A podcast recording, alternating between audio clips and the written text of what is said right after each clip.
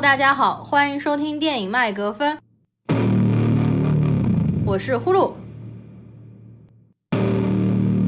我是朽木。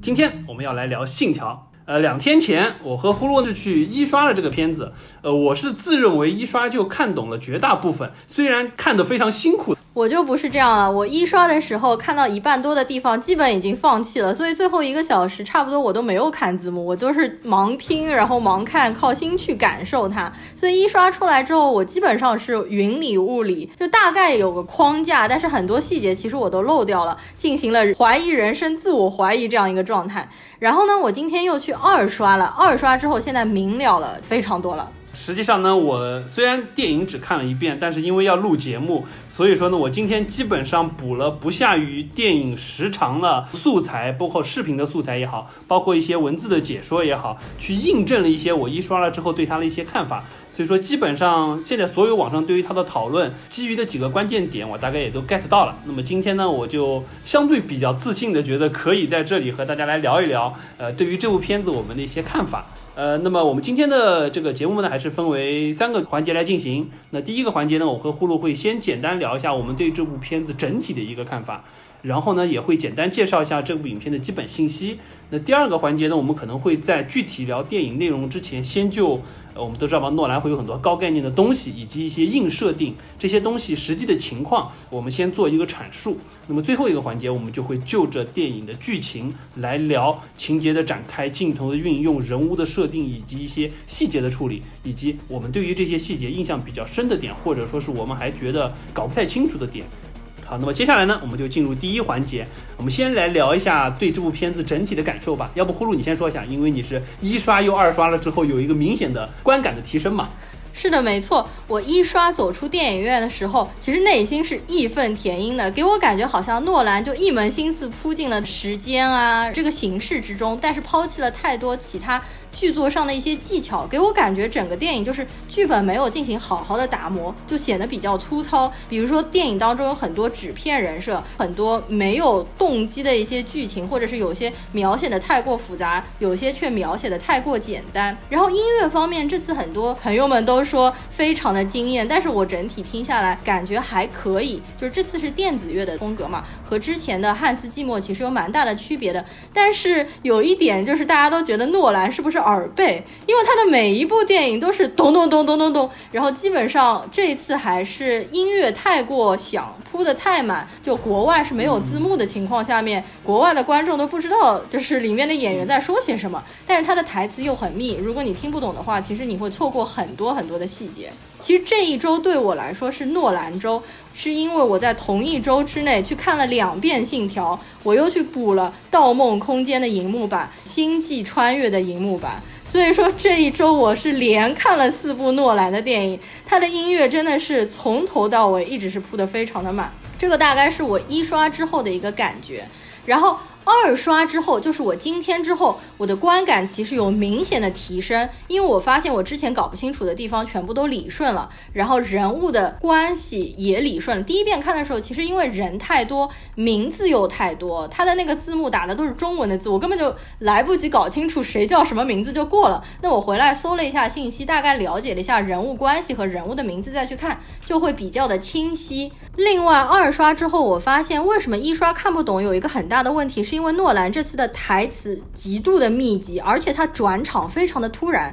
就上一场还是这两个人在讲，突然一转之下，下一场里面这个主角，比如说和另外一个人又开始讲话，我觉得他是在探索商业片信息密度的上限。即使我这次是二刷，我已经把里面的人物关系都已经搞清楚了，我再看还是一秒钟都不可以停歇，就不能开小差，你就得时时刻刻跟着他，你的眼。球还得时时刻刻看着字幕，的确是一场就是脑力的挑战吗。我觉得这也是为什么诺兰被很多人说道德绑架我们，就非得要去二刷、三刷，你才可以把整部片子看懂。因为真的很难说有人一遍就可以把细节全部都抓到了。即使我现在其实二刷完毕了，我还是有一些疑问的。那朽木，你说一下你一刷完的观点吧，因为我知道你一刷完了之后，已经比我看到了多得多的信息了。呃，从呼噜的两刷不同的观感来说，基本上一刷被他这个剧本和剧情折腾的非常痛苦，二刷了之后又会觉得它当中的关于细节的设定又非常的精彩。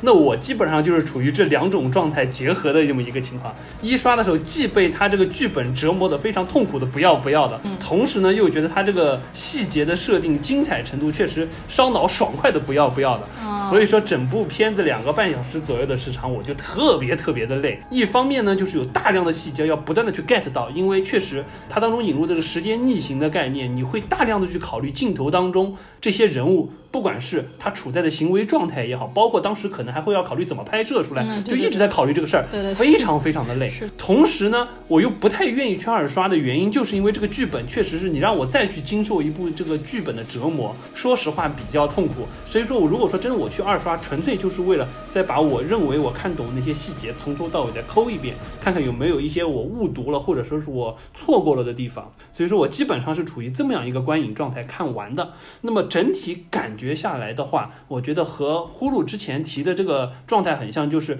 确实这个剧本感觉比较粗糙，不像说之前，比如说我们刚才提到 Interstellar 也好，或者说像 Inception 盗梦空间也好，是打磨的。非常好的一个剧本，这次的剧本感觉就是没有经过很细的优化，可能也和这一次本身编剧这一块就诺兰自己一个人，对他弟弟没有在帮忙的一个原因。对，我不知道这个是不是有这个层面在里面，但是不管怎么说，我觉得这次的剧本确实打磨的不够细，而打磨的不够细带来的更大的一个问题就是。诺兰，我们知道，我们一直说诺兰对于时间的执念，就像昆汀对脚一样，对的，他一玩起时间来就一发不可收拾，而且是越玩越高层，越玩越前卫。这次我们知道他实际上引入了这么一个商和时间逆行的理念了之后，导致这个高概念的东西实际上。已经不单单是我们刚才提到，就是对于影片当中展现出来的理念要去理解，甚至你会不由自主的去想它拍摄的时候是什么样的一个方式，就导致了一个双重烧脑的状态。所以说呢，一旦剧本和人设有一些拖后腿，你就会觉得非常的难受，就你会有一种本来处于紧张的备考状态，突然出离抽戏，好像小朋友叫你去玩的一个状态，你觉得哎，怎么突然又？场景或者换了，或者人物为什么这样子了，或者说这边应该给你留下思考的空间，你被人物一些拙劣的台词设计所打乱了，这种感觉，我觉得这个是相对不太好的。而且这部片子，说实话，它的剧情转场和情节的进展还是比较复杂的。比起《盗梦空间》和《Interstellar》来说，就是《星际穿越》来说，它基本上是一条线往前走。这个实际上。有还是有多线进行，再加上还有正反两方面的逆行线，就会很累。这部片子我觉得诺兰已经从剧本上来说已经非常厚道到。全剧基本上是按照主角的时间线正向或者说是逆向一条线往前走，没有做任何交叉剪辑的部分去干扰你的视听，但是依然会让你觉得跟不太上节奏。实在是我觉得就是可能这个剧本一定程度上拖累了他。但不管怎么说，诺兰绝对不是大家所谓的江郎才尽，我反而觉得他是走火入魔，就是太过于想要把他表达出来的这个东西。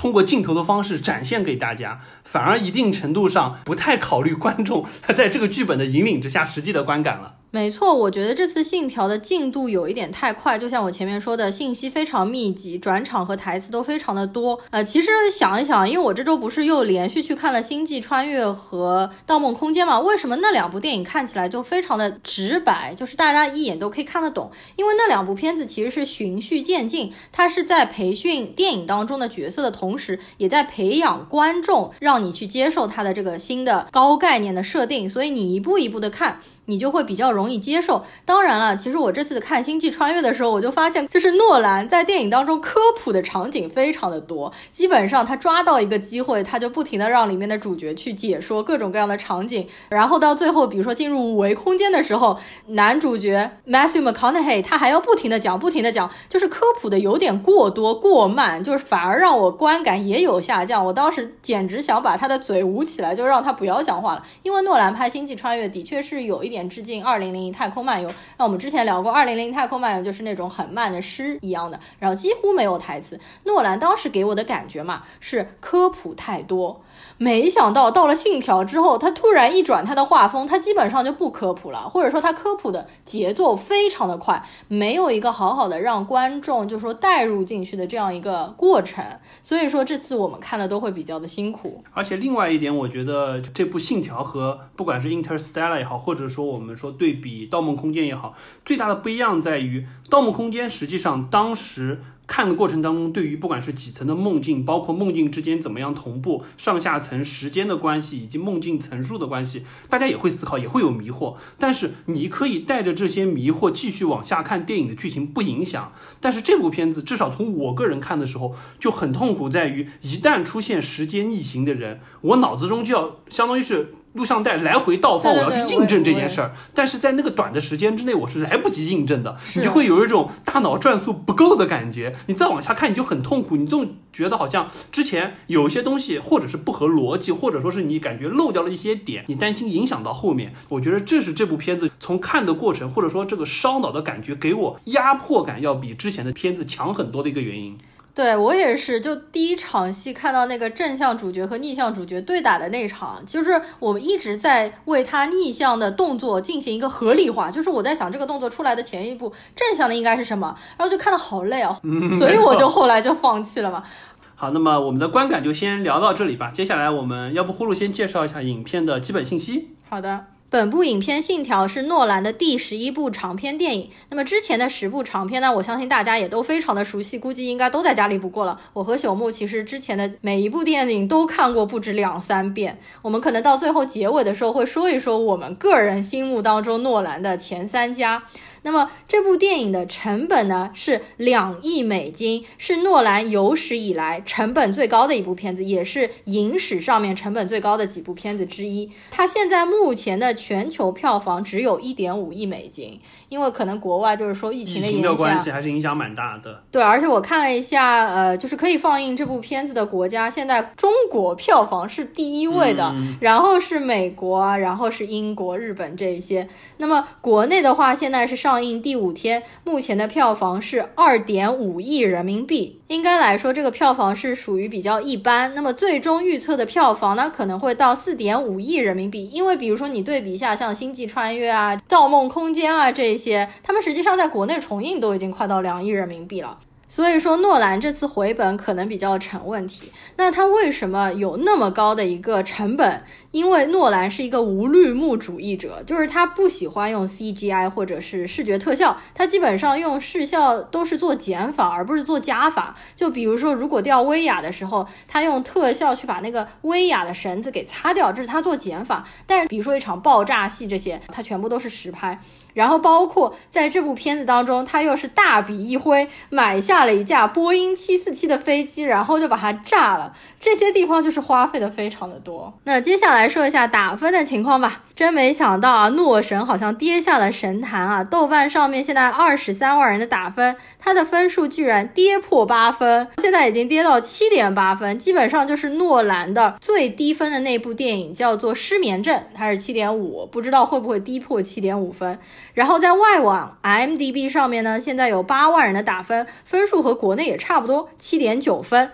那么影评人的打分。分数是六十九，就不好不差吧，比诺兰之前的长篇的分数略低。那么呼噜，你二刷了之后，如果说按照豆瓣的打分五颗星，你可以打几颗星呢？我第一次刷完是非常的气愤，所以打了三颗星。这次明显观感提升，我改成了四颗星。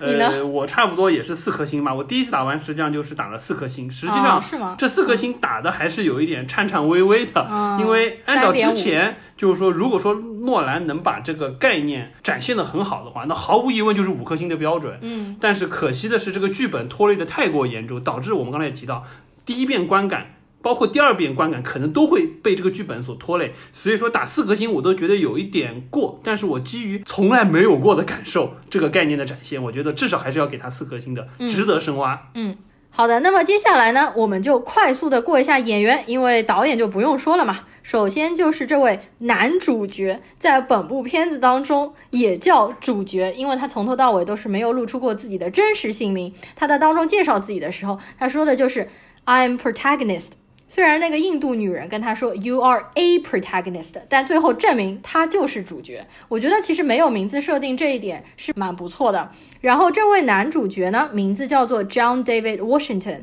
他实际上就是大名鼎鼎的丹泽尔华盛顿的大儿子。在两年之前呢，我们看过他一部片子，就是《斯派克里的黑色党徒》，但老实说。没有认出来，没有认出来。对，当时是一个非常活跃，而且是能假扮白人口音的这么一个黑人的警官，但是和这个当中的感觉完全不一样。对，因为他在《黑色党徒》里面提顶着一头爆炸头嘛，就是比较原始的呃 African American 那种头发的发型。好，然后呢，就是他的好基友。Neil，那演员呢？我们大家都很熟悉啊，就是罗伯特·帕丁森，因为他之前就是演《Twilight》呃，对，《暮光之城》印象太深。然后还有就是《哈利波特》里面死掉的 Cedric Diggory 嘛，基本上就是以这些非常青少年受欢迎的电影来出名的。那么当然了，他之后其实不想被禁锢下来，他就去接了一些作者性的导演，或者是比较小众的文艺片的那种感觉。那去年我看的《灯塔》就是他主演。我觉得还真的挺不错的，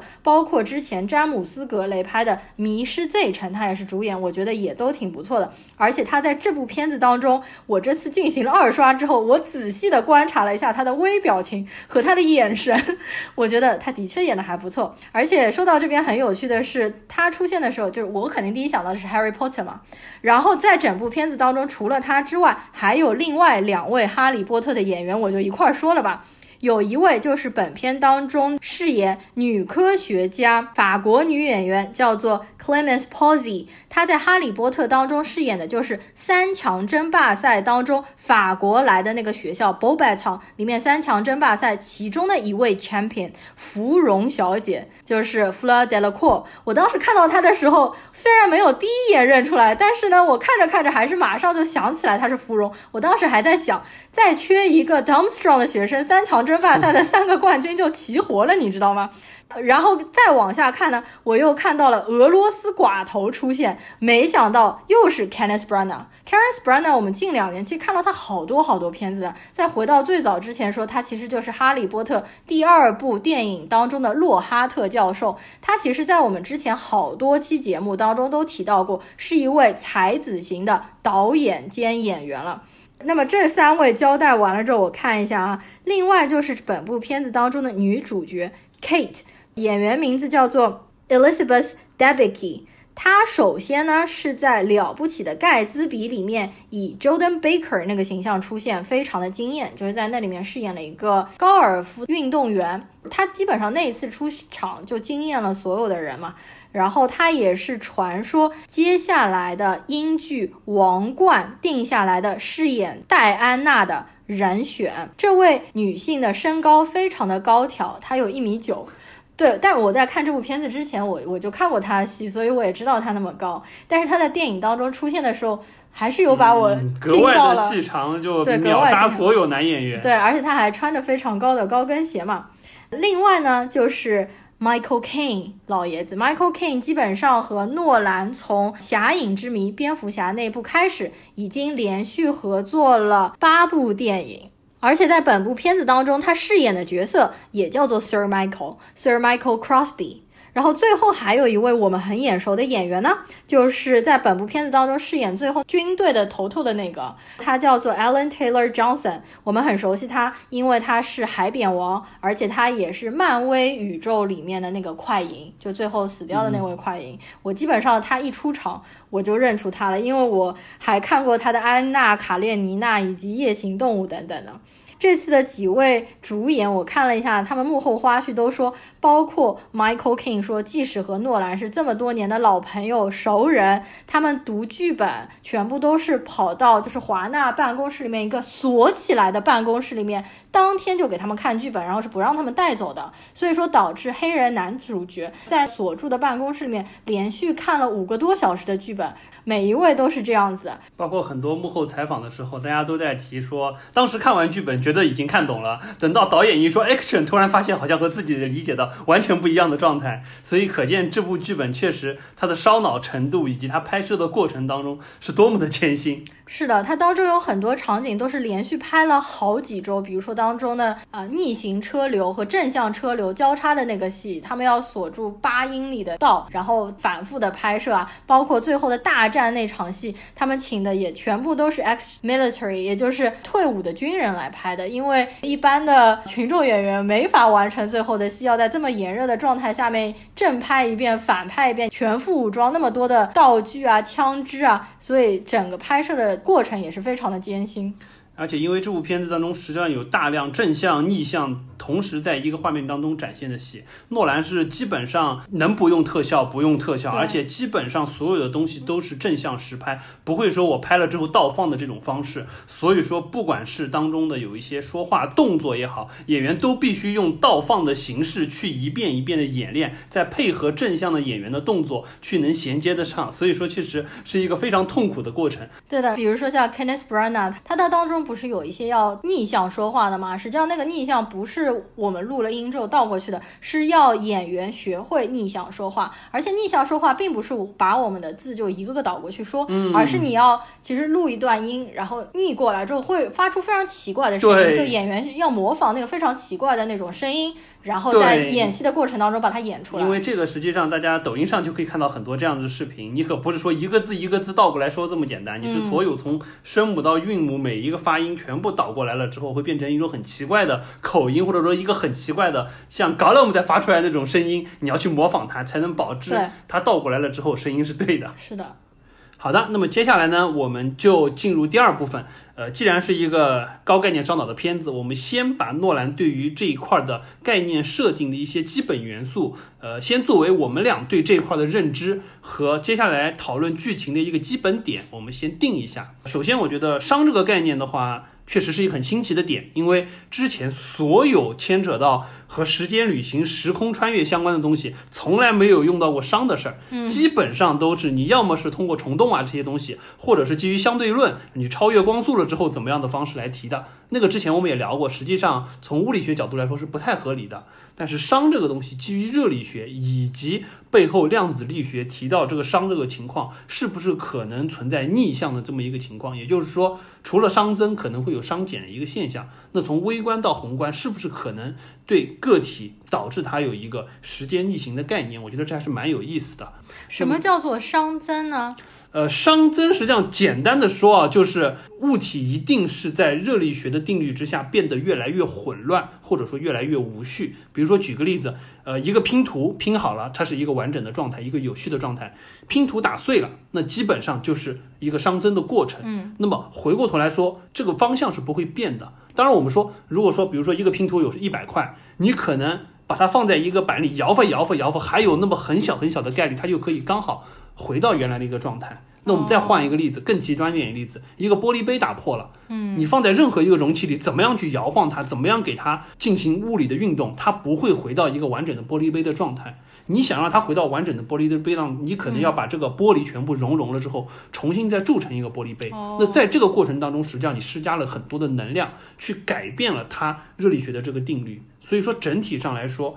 熵一定是越来越多的。而且我们说，大家一直会提熵，可能是绝大多数我们日常认知到的物理学概念当中唯一一个和时间有方向性关联性的。也就是说，熵增的过程就是时间流逝的过程。哦其他我们说很多的物理学的定义实际上是没有一个方向性的。我说距离从 A 到 B 和从 B 到 A 一样，我说速度这么快的速度从前往后开和从后往前开，时间正向逆向实际上是没有差别的。但是熵一定是随着时间的流逝越来越多，极端情况下可能不变，但一定不会减少。那原来如此。这个里面当中实际上就是利用到了说，哎，如果说我从物理学的角度我能使熵减少，一定程度上就完成了所谓时间逆行的概念。好的，我第一遍看的时候就没怎么看字幕，所以说就没怎么看到“熵”这个词，但是它的英文单词叫做 entropy，然后我们在整个对话当中听到了无数的 entropy。是的，没。错。包括它当中提到的那个不元素嘛，就叫做嗯 plutonium，、这个也是它当中一直反复提到的两个英文单词。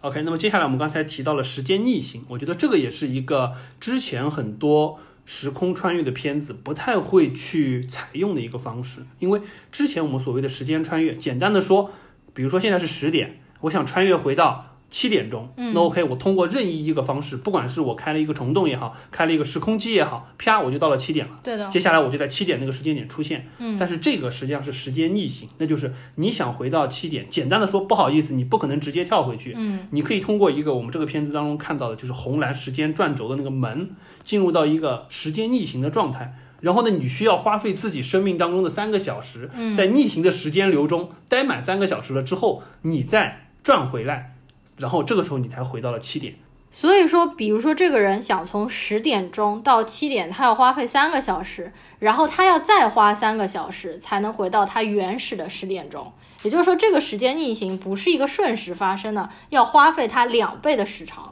没错，而且实际上在他这两倍的时长过程当中，他在逆行的这三个小时当中会遇见一个自己，他在。同时顺行的这三个小时当中，又会遇见一个曾经的自己。对对，所以说这还是蛮有意思的一件事情。就是说，当中可能会有三个自己同时存在，但是电影当中的设定就是，如果你和自己相遇的时候。不要进行皮肤的接触，就不会产生 annihilation，对，不会出现正反物质湮灭的那个状态。对，所以说在本片当中，主角和逆向的自己一直在那边打斗，没有问题，是因为他们全副武装了，基本上没有接触，就是完全没有接触到皮肤。对的，然后关于这个时间逆行，实际上当中有很多烧脑的桥段，我们一会儿讨论剧情的时候也会具体展开啊，包括还有很多之前的科幻电影，我们也会提到。没错，然后在整个片子就关于时间的这个过程，基本上所有之前的影片都会涉及到两个绕不过去的坎儿，一个就是所谓的祖父悖论，一个呢就是所谓的多元宇宙、平行宇宙。当然，在这部片子当中，基本上通过剧中人物的对白，也明确的告诉我们。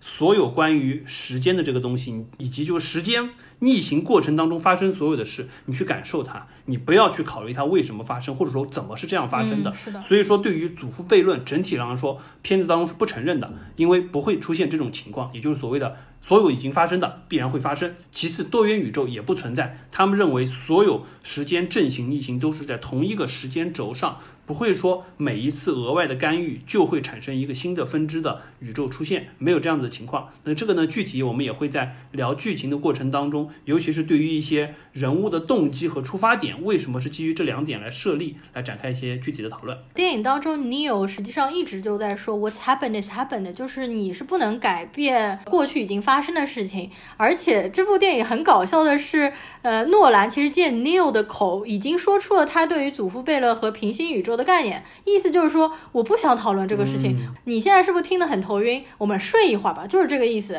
就很快就带过去了这段话。好，那么关于概念的几个核心的基本点，我们就先说到这里。嗯，接下来呢，我们就具体展开，就着剧情来聊一聊我们觉得哎有意思的点以及烧脑的部分，包括还有当中的一些人设的问题。好，那么首先剧情的最开始是从一场剧院恐怖袭击案开始的。实际上这段剧情，说实话，我们当时看的都有点云里雾里的，整个人物非常多，整个剧院里分了四波人，然后呢，要干的事情也比较复杂，当中冲突点也特别多。基本上是你和我打，我和你打，他要要去救他的这么一个状态。对，最终基本上我们就 get 到了几点，就是第一，有这么一个和布元素相关的这么一个关键的物件是被那个外交官藏起来了，然后这个主角他实际上是一个 CIA 的特工，他需要把这个东西偷偷的弄出来，并且把这个外交官也救出来。只是说最后这个事件失败了，而且会发现不单单是恐怖分子在当中想要去劫持剧院，实际上当当地的乌克兰的军队实际上也是想把这个剧院给炸掉，来抹平。这一系列的事情，它背后一定有一些黑幕的交易，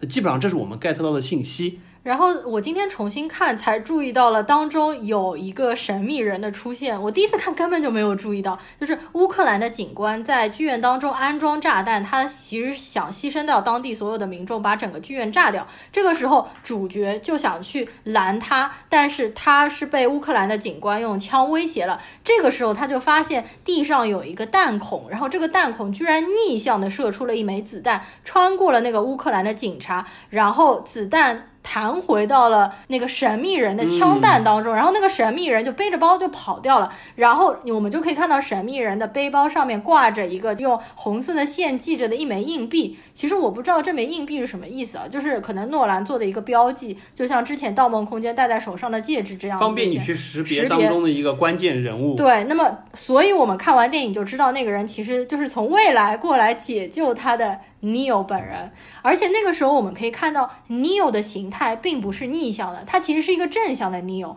但是它的枪却是一个逆向的枪。那么他在这里为什么要用这个逆向的武器呢？呃，这块实际上我先说一下，就当时我第一遍看的时候呢，确实，呃，他背包上的那个带着红色或者橙色绳子吊吊坠，我是没有看到的。但是我确实是看到了，就是说那个逆向的枪打回去，我当时觉得很神奇，当时还没有完全 get 到，因为没有解说的那一段，没有科学家解说的那一段，而且当时说实话也没有看得到这个人有什么特殊的地方，因为。当场就说，因为他们释放了毒气，大家都戴着面罩。他虽然也戴着一个面罩，但是我们不知道戴这个面罩实际的意义背后是什么。但是确实，当时这块儿，你有这个人，他所有的行为实际上是正向，也就是说，他只是一个正向行动的人，拿着一把逆向行动的枪去回射了那发逆向的子弹而已。那这块有很多猜测，我觉得可能最多的猜测还是什么呢？就是说，他不希望在现场留下证据。所以说，这是一个相对比较好的解释。那么回过头来说，实际上就意味着什么？就意味着在这场行动之前，有一个逆向的 Neo，或者说是一个逆向的人过来，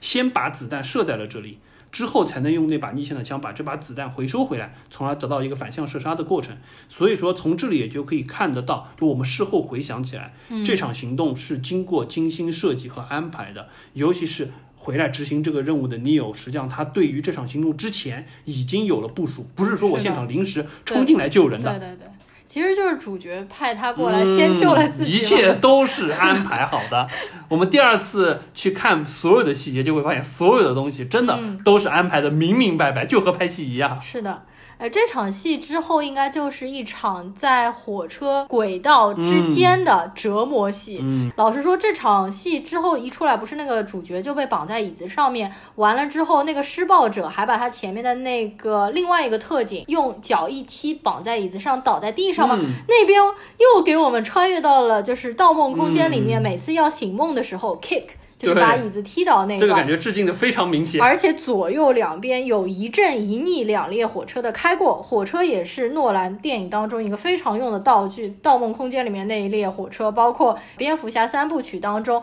哥特式里面一辆非常大的火车，包括他在《侠影之谜》里面最后还把火车给一炸二，这些都是他经常在他电影当中出现的元素。所以我当时看到这儿的时候，我以为他又是在。一层梦境当中要醒过来这样的一个感觉，而且呢，这个施暴者在折磨主角的时候，其实是在拔他的牙齿。我第一次看的时候没有仔细看，然后第二次发现他其实是一颗一颗拔他的牙齿，而且他还旁在旁边设了一个钟，那个钟的时间当时是五点半，他说到七点钟之前我要一直折磨你。后来到了七点钟之后，这个施暴者又把钟。往前拨回了一个小时，说我们现在又多了一个小时的时间。这边实际上就是诺兰一开始给观众有一个交代，整部片子讲的就是一个时间逆行的故事。好，然后接下来男主角实际上就扑到前面同僚咬了他手中那个含有氰化物的毒药，然后就以为可以自杀身亡。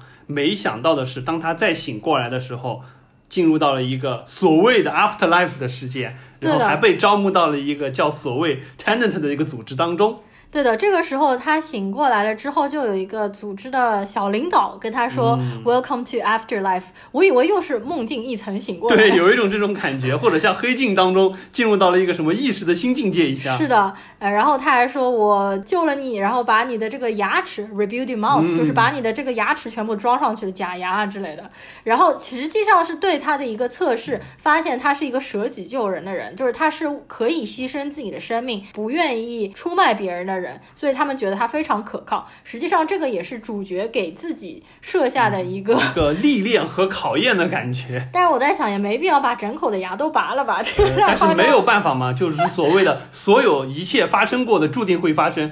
未来的那个主角知道当年自己经历过这一波折磨，所以说给未来的给过去的自己也要来这么一出了。嗯，然后呢，那个领导就给他说：“我告诉你，tenant 这个词包括一个手势，那个手势就是十指交叉的这个手势。而且这个手势，我后面感觉可能是主角从 Neo 身上面得到的、获取的。嗯，这个可能也是一个回环了。这个 Neo 可能它的来源也是来自于未来的主角教他的。那未来的主角可能又是从现在的 Neo，包括从这个人身上 get 到一点灵感。这个又是一个闭环了。OK，那么接下来实际上就是进入到了一个大家喜闻乐见的影片当中的科普阶段，告诉你，哎，逆向的子弹是怎么回事儿，逆的伤又是怎么回事儿，包括他们提到，我们现在实际上除了逆向子弹，还有很多可能在战争当中收集到的逆向的残骸，所以推测未来可能是有一场。世界大战，而且这场大战极为惨烈，产生了这么多东西，那么相应的可能就引发了一个未来不确定的危机。当然，这个时候主角还不知道危机是什么，只是知道有逆向和逆商这么一个事儿存在。没错，这里就有一个女科学家在给主角介绍，这边其实也是诺兰的一个科普的过程。这段过程其实我们看得很清楚嘛，但这段过程之后的过程就非常的加速，就有点难懂了。然后这位女科学家，我看到网上有很多设想说。是不是就是这位女科学家在未来呃计算出了算法，嗯然后就是她本人把算法拆分开来，然后送到了现在的这个世界。那么她为什么可以算出算法呢？就是因为她看到了来自未来的逆向武器，然后算出来的。所以整件事情又是一个闭环。你说到底是她先把那些东西送回来，然后还是说先自己把东西给研究出来的呢？但是我今天仔细的又听了一下台词，因为那个印度的女人给他讲这个未来的科学家，也就是这个未来的奥本海默这个他说的那个女科学家应该是 many generations later，就是有好几代人之后。那么如果是好几代人之后发明的话，应该就不是现在的这位女科学家了。没错，我觉得要把这个女科学家，就是所谓的 Laura 设想成未来的那个天才女科学家去发明算法的那个人，是过于解读，想要去把这个东西串起来的这么一个想法。至少目前来看，应该不是，而且感觉从。发现这个逆向的物件存在，再到实际上已经存在这个可以逆转时间的门，再到可以出现毁灭世界的逆向算法这个事儿，不是说是一代人之内可以完成的。包括实际上也提到，未来的人对于当时所处的地球环境如此的恶劣，也不是说是在短短的十年或者说是几十年时间之内能完成的，所以应该是相当比较长远之后的这么一个状态。好，那么再接下来呢，实际上就对于这些逆向的武器，尤其是些逆向的子弹的来源，那么男主角就说那，可以根据它当中的元素去分析它从哪里来的。那么确实，他们也按图索骥，最终找到了这个实际上是来自于印度孟买那边的一个军火商。那么后来呢，他们就跑到印度去，也说我要找一个当地的接线人，可以帮我去找到这个军火商，打入他那边去搜集一些信息。没错，这个时候男二 Neo 就出现了。我这次二刷的时候有特别去注意一下 Neo 的表情啊、眼神啊，因为我们已经知道 Neo 在未来和男主已经相识多年，是老朋友了，所以这次真的是。女友回来了之后，他的眼神就不离开男主，你知道吗？就他们俩并排并坐在那边，他说我给他点一杯 Diet Coke，然后他就一直用微妙的眼神看着男主角，但是男主角根本就没有看他。对，实际上我第一次看的时候也觉得有一点奇怪，因为对于男主来说，他只是一个线人；对于这个 Neo 来说，他也只是一个上面派来需要和我接头的人。为什么双方之间，尤其是他看男主之间如此的暧昧而熟悉，总觉得有一点奇怪。当然，当时不知道，实际上后面有这么一个情况，包括他说的事儿。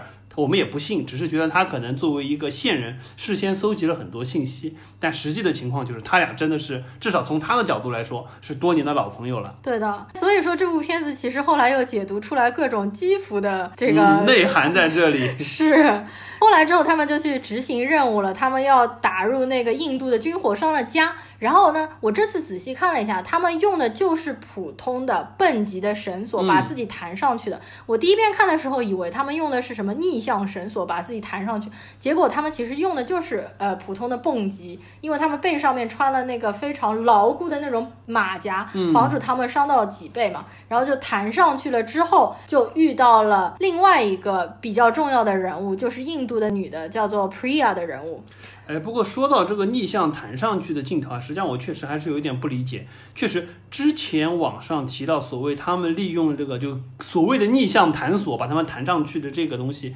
我也不觉得那个弹索是逆向的。但是当中确实有一个镜头比较奇怪，就是他们弹上去了之后，实际上在那个墙上贴着墙，就像壁虎游墙一样往上走的那个状态，是一个非常反重力的镜头展现。就总觉得是什么？总觉得是呃，不管是可能不是绳索，或者他们身上穿的什么东西，一定程度上是带有逆向的功能。所以说，实际上是身上的那个逆向的物件在拖着他们反重力的方式从下往上走，逆向呈现了一个自由落体的反向过程，把他们很快的送上到了那个塔楼的顶端。但是具体是什么东西，反正我片子当中没看到，我看所有的素材和一些文献也没有提到过这个东西可能是什么，只是过多的集中在绳索那里。嗯，应该不是，应该就是普通的，因为他们在执行这次任务之前，你有问主角你蹦过极吗？或者你跳过伞吗？然后他说我曾经跳过一次，所以说这个应该就是一个那个普通的道具。那行，我们这边就不纠结了吧。那接下来实际上就是碰到了这个对，实际上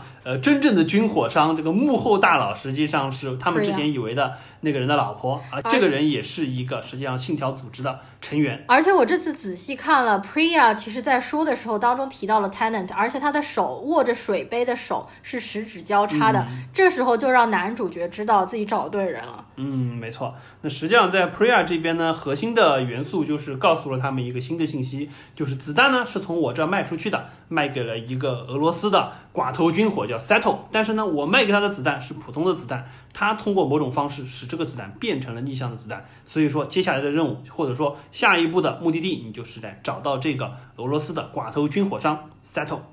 对，那么要如何找到这个 Settle 呢？就是我给你安排一个线人啊，这个 Michael King 老爷子要来了，我估计也是诺兰，因为硬要把 Michael King 插入他的这个影片当中，因为 Michael King 在这部片子当中的确是比较功能性的角色嘛，他就是在高级的餐厅里面露了一脸，然后噼里啪啦跟他说了很多信息，然后就再也没有出现过对啊，了。还带着几个关于英国裁缝的这种大家对吧 typical 印象的一些槽点在那边。是的，然后 Michael King 当时也说，他不是被关在那个小房间里面读了一下他的台词嘛？诺兰只给他看了他自己要的那些台词，其他的剧本他一概都不知。然后反正 Michael King 就露了一下脸嘛，然后意思就是说你要去找到俄罗斯的寡头，你唯一这个最好的方式就是通过他的老婆。那么你要怎么接近他的老婆呢？我给你一幅画，一幅假画。我第一遍看的时候。我说我说 what 什么东西？怎么又假话又出来？这个假话和这个后面的剧情又有什么关系？感觉有一种好像进入到了什么 Ocean Eight 什么十八罗十一罗汉的那种节奏当中，又要盗窃了的感觉。是的呀，我第一遍根本就不知道为什么在这个作画这一块要做那么多的手法。那个画的伪造师实际上就是俄罗斯寡头的妻子 Kate 的一个可能比较暧昧的一个人。嗯，但是因为俄罗斯寡头他非常的嫉妒就任何和和自己老婆接近的人，所以他其实把那个伪造画的画家就可能打断了手脚，然后也不能说话，因为既不能接电话也不能走路了，反正就是这样的一个状态。所以说确实，实际上从进入到这一个阶段了之后，也是可能我们对于。人设吐槽最多的一个阶段。是的，实际上我觉得用这么一个剧情来往后去铺陈没有太大的问题，但是问题就在于这个类似的剧情或者说人设，我们在之前很多片子当中看过的太熟悉了。虽然诺兰也说这部片子实际上是一个引入了高概念的间谍片，它的核心元素实际上是一个间谍片，对对对但是介于诺兰你玩的都是那么高端的东西，你用一个让我们觉得很容易联想到一些非常俗套的间谍片。片当中的剧情和人设来展开，我们就总觉得有一点别扭。这个可能是我们吐槽最多的，不管是我们说这个他怎么去接近富商的老婆 Kate。包括说当中还要说啊，这个有一个嫉妒的老公看了他打断他的狗腿，然后再到怎么样去，就是说两个人之间好像就产生了一点莫名其妙的信任感，然后这个 Kate 也觉得，哎，你好像身手不错，我好像可以来利用你帮我做一些事情。那么他也觉得，既然你信任我，我就利用你的信任，套出一些信息，进一步去获取我想要的东西，就感觉特别的俗套，或者说是这个人物性格的转变展开的很莫名其妙，一下子就把我们之前积累下来的那些非常强高概念，或者说是一些比较紧张的元素给冲淡了很多。我觉得这个可能是让我们比较痛苦的地方。对的，我第一次看的时候，让我观感最不好的就是俄罗斯寡头的老婆 Kate，因为我觉得她张口闭口就是你咋不考虑一下我们娘俩儿，然后你不考虑一下我儿子吗？完全感情还没有铺设，导演就不停的想要让我们被他和儿子的这种情感给打动。我觉得像他之前的电影啊，就不管是《盗梦空间》里面小李子和他的儿子女儿的情感，我觉得就是非常的可以打动我们。包括后面《星际穿越》当中人物的描写的爱是可以穿越五维空间的这个概念。比如说 Matthew McConaughey 和他女儿的情感有非常丰富的铺垫，所以我们都会被他们那种父女父子的那种感情所打动。但这部片子上来基本没有什么铺设吧，突然之间就是说我老公挟持我，用那个假话挟持我，我就不能离婚，不然他就搞死我和我儿子，就会不让我见我的儿子。但是我们观众实际上是没有一种感情上的共鸣和这个人。而且实际上，在做之前所有的片子，就是当以主角为核心的团体要做一件大事的时候，所有被加入、被 involve 进来的人，他都会有一个明确的为什么加入进来。我比如说举个例子，像之前《盗梦空间》当中。呃，他们要去找一个 architect，要找一个筑梦师，找到那个小女孩，Ellen Page 演那个小女孩。嗯，对。实际上，他一开始不太愿意接受，因为知道他们在干一件坏事儿。但是后来他回来了，因为他说见识到了梦中对于世界构建的那个完美程度了之后，现实再也不能满足他，这是有一个动机的，并且是我们可以理解的动机。但是在这部片子当中，作为一个实际上不算功能性的角色，还是一个蛮重要的角色，加入到行动当中来的这个 Kate。感觉他是非常轻易的就把自己的信任交给了这么一个人。你说他该是有多么的绝望，才会这么轻易两三句话，而且还是一个拿着假话来要挟他的人，就这样子把自己的信任交了出去。所以我觉得这个是让我们特别不能接受，就总觉得这个人过于功能化。但是问题是，这个功能化的人，他又不像说像。Michael King 一样，实际上只是一个功能化的角色，他之后实际上是作为行动当中重要的一条线索，以及一个推动人物在往前走，你就越来越怀疑说你当年为什么进来，总觉得很奇怪。没错，所以这个就是为什么我说 Kate 这个人设太纸片。然后我第一次看也对她的演技蛮有质疑的。嗯，我今天第二次看呢，实际上缺点这一块稍微有一点改善。然后我也可以理解，就是说为什么他们非得要做一副假话，设计出这个我第一遍看以为是完全无用的细节。为什么要设定这个假话呢？因为他们一定要进入那个 Oslo Freeport。就奥斯洛自由港，自由港。那么那个地方，因为里面藏着那个转换时间的机器，那么他就导演要想，我要怎么让他们去那个地方呢？那么那个地方呢，肯定要藏一些有价值的、贵重的东西。那么可能鉴定名画作为这个富商的老婆的职业来说，可能比较不错。而且甚至我都在想。这个我们刚才提到剧本实际上打磨的不是很好，我总觉得吧，这个导演是先想好了，我得整架飞机来玩，或者再玩点大的。那玩点大的在哪里呢？有一个机会我可以整架飞机来玩，哎，那我总得把这个东西引到这儿，对吧？那怎么样引到这儿？哎，我把这个剧本一桥接，就引到了，引出了一个 Freeport 作为这个富商相当于是洗钱的一个场所，然后呢有很多贵重东西存在着，我就把戏搞在这里吧。所以说，包括我们看到的第一场最最精彩的一个是大场面的飞机的爆炸。戏，一个是正向人物、逆向人物缠斗的这么一个戏，全都聚集在了这里。那么这一段呢，确实我们当时看是蛮过瘾的。当然，真正过瘾，从我的感官来说，实际上还真不是飞机爆炸。飞机爆炸这个事儿怎么说吧，就确实诺兰你玩的大，而且都用实拍的方式。那那你是有钱，你厉害吗？这个金主爸爸也是随便你玩，对不对？他说他本来是想建一个微小的模型，然后再实拍爆炸嘛。后来呢，他们有一次去呃加利福尼亚那边看到了一排老旧的波音七四七的飞机，他觉得哎，要不我们就买一架下来炸了？那不是很贵的样子，要不来一个试试？对，就是这样。所以说当场那个就是我看幕后花絮，那些演员都震惊了。他说导演居然真的搞一架飞机就在我们面前炸了一个，现场的演员都没见过这个阵势啊！原来拍电影都不是这样拍的。对，之前看剧本总觉得这一场肯定要么是用特效，要么是用一些其他替代拍摄的方式，没想到导演玩真的，的觉得跟着诺兰玩，大太有点太厉害了。呃，然后所以说这场实际上从我的感官来说，炸飞机那一段吧，说实话还真不觉得冲击感特别强，因为。这种大场面，说难听一点，其他的地方不管是用 ZOV 拍摄也好，特效也好，见得多了，荧幕上吧反而震撼感不是这么强。那么回过头来，倒真的是第一次出现就正逆人物打斗的那一段，就让我们感觉特别。第一，揪心揪得很强；第二，就脑子烧得很厉害，一直在想。有些动作，相当于是看了两个人缠斗的过程中，有一些出拳是正向人物打出去的，然后有一些人物是逆向人物打过来，所以相当于是正拳反打、反拳正打都会有，就让我们觉得看的特别的奇怪，也会觉得说，哎，这一块到底是怎么拍的？当然，这一场戏整个最终的结局，呃，实际上是第一任务没有完成，这个想找的东西没有找到，同时呢，这个想顺手或者说是可能之前当做幌子要帮助那个 Kate 把他那一幅画名画给毁掉掉的任务也没有完成，但是至少这一块儿提供了两个非常强的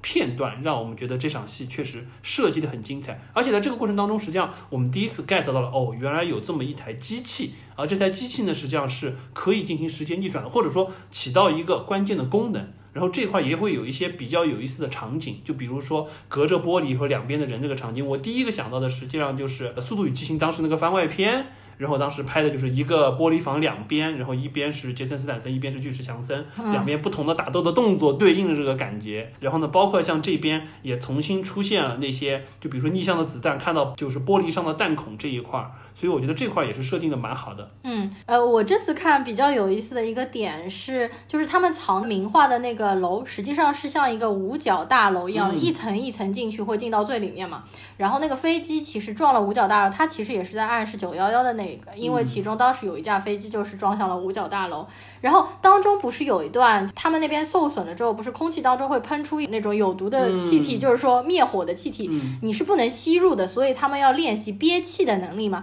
他们前面还有一段非常短，就是在说四十五秒钟嗯憋气已经够了这段。我第一次看根本就没有注意到这些，然后这一次呢，他们两个在里面憋气，开门的时间，他们开始憋气，嗯就我也开始憋气，啊 我想试试看是不是可以做到。是的，然后我就发现是 OK，完全没有问题的，因为他可能拍的也比较快，然后整个物理时间上面我是跟着他憋气的，然后到了走廊里，然后我就喘气，我发现就两次 是完全。是完全可以的，还是蛮有趣的这个点。OK，那么再往下呢，实际上就是到了我们所谓的游艇帆船那一个场景，嗯，也就是说主角就去找 Kate 了 Kate 说这个反正事儿，我意思说我帮你把画毁了，你对，就放心吧所。以这边这个主角，其实我们在这边看的还是有点鸡贼的，他根本就不知道毁没毁，他就告诉女主角说：“嗯我毁了。”所以他其实是利用女主角嗯，接近他的老公。一开始，然后完了之后呢，实际上这会儿这个 Kate 本身就得意洋洋，对感觉好像你已经没有要挟老娘的资本了这种样子。没想到实际上，对吧，被暗算了。嗯，那么接下来呢，实际上就到了翻船的那场戏，三个人去驾驶帆船，然后呢，Kate 想把那个富商杀掉，但是主角觉得他有用，又把他救了回来。然后富商这会儿呢，呃，不是不应该说富商了，应该说那个寡头了，Settle。俄罗斯 Settle 呢，就相对来说还觉得，哎，我好歹欠你一条命的感觉，然后呢，也就给他透露了一些他的往事，也就是说，他当年哎怎么在俄罗斯那边去挖核废料那边去挖掘东西，然后挖到了这么一个时间胶囊当中藏的，不管是有财富也好，逆向时间传过来的一些物件和信息也好，最终帮助他成就了他现在的这番事业。这块呢，也就帮我们去重新回溯了一下 Settle 之前的历史。那么 Settle 他从那个时间胶囊当中挖出来了一份就写着自己名字 Settle 的那个文件，实际上可能他本人并不是 Settle，但是他可能看到了之后，他就把他的同伴杀掉了嘛，呃然后他就自己假装自己是 Settle。对这个，实际上我觉得网上是有有这个猜想了。我觉得这个猜想就像之前猜想那个 Laura 那个女科学家可能是未来的那个科学家一样，但我觉得应该没必要，因为如果说不管是哪一个人挖到了这个东西，他把另一个同伙杀了之后，用了当中的名字成，就像基督山伯爵一样，嗯用了这么一个假名是可以的，但是。整部片子我们基于的逻辑是时间闭环，也就是说，未来埋时间胶囊的人一定知道当年的那个人嗯是谁，在哪里发现了这个东西，他叫什么。所以说，完全可以对应的指名道姓的把这个东西给到那个人，署上他的名字，给过去的自己留下这份关键的哦、信息。有道理。所以说，我觉得，因为这部片子实在是就是看完了之后，核心就是三个字：宿命论。那宿命论的背后就是没有任何可以意外去改变的过去或者未来的东西，那所有东西都是安排好的，真的就和拍戏一模一样，都是有剧本的。所以说，我觉得基于这个的话，Settle 那点我还是认可，他就是 Settle，、OK 那个东西就是他的名字，而不是他借用了 Settle 的名字。嗯而在帆船上的这段戏，不是女主角感觉是把他推下了水嘛？但是实际上最后是不是 Settle 其实是自己跳下去，他是想自杀，然后来测试这个黑人是否对他忠心。呃，这个我还真不知道，但我看的场景确实是，呃，因为女主角把那个安全锁给割断了对，但是我怎么记得后面当中有一段台词说，其实 Settle 是在那边是他自己想要自杀，是他自己说的吧？然后就是应该是 Settle 说，我老婆以为他把我杀了，实际上是我自己杀了我自己。呃，这个我倒是真的 miss 了，有我可能没有注意到这一点，不知道是是不是他之后和这个男主谈的时候又提到了这个事儿。嗯 OK，那么再往下的话，实际上就是进入到了我们最最激动的公路追车戏。那哦这一段呢，黑人男主要去为 Sato 完成一个任务，就是把那个布元素偷到手，或者说是呃以不元素为核心的这么一个时间逆转算法大机器当中的一个部件，最关键的一个部件。因为 Settle 已经拿到了其他所有的部件，其他八个已经到其他八个。就差这最后一个对，就像灭霸收集宝石嘛，嗯就是他最后一个，他收集了之后，他就可以逆转整个世界没。错，包括这这九个部件，实际上最后呃拧成了一个像奇怪的长塔一样的金箍棒一样的一个造型。我也觉得就像灭霸要把它镶在一个石头上一样，弄成全部拼到一起，这 个挺奇怪的一个事儿了。而且那九个元素，呃，算法、嗯 algorithm 藏在了九个呃，就是有呃核武器的国家，是吗？对，实际上这个的话就可以稍微倒回去说一点这个事儿，因为这块儿实际上也是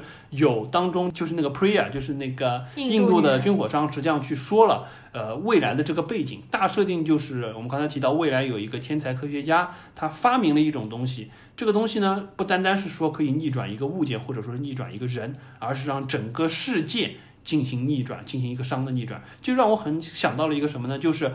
当时看《三体》的时候，所谓的归零派，我要让世界哦归零，哦重新回到当时就是宇宙大爆炸起点的那个状态，要抹杀掉之前所有不好的东西。所以说，这个这个算法背后形成的这么一个组件是有这个功能的。这个算法最终呢，实际上是被它封存在了九个部件当中。这九个部件当中，实际上它是有有像可能有的是钚元素，有的可能是铀元素，一系列的，就是说带有核武器元素的这么一个像黑匣子一样当中。算法呢需要九个部件拼起来了之后启动它，然后再启动内部的不管是核反应也好，还是 anyway 某种物理的反应，最终是能导致整个世界的熵往回走，相当于整个世界逆行。嗯那么他也意识到这个东西实际上就像当年奥本海默作为原子弹的始作俑勇者，实际上带给世界上带来了一个非常危险的东西一样，他觉得这个东西不应该这样，所以说他实际上一方面把这个东西拆分成了九个部分，就通过时间逆行的方式把它送回到了